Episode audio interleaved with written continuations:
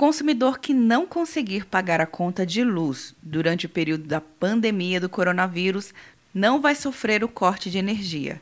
A decisão da ANEL, Agência Nacional de Energia Elétrica, proíbe o corte de energia por 90 dias e pode ser prorrogado se necessário.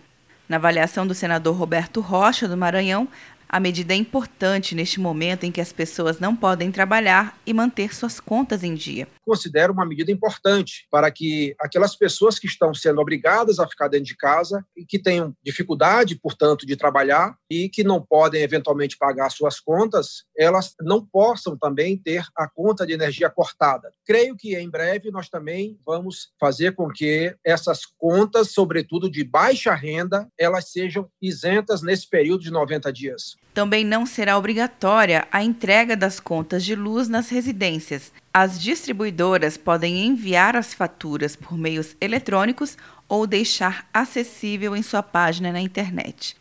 Quer um ano sem mensalidade para passar direto em pedágios e estacionamentos? Peça a Veloy agora e dê tchau para as filas. Você ativa a tag, adiciona veículos, controla tudo pelo aplicativo e não paga mensalidade por um ano.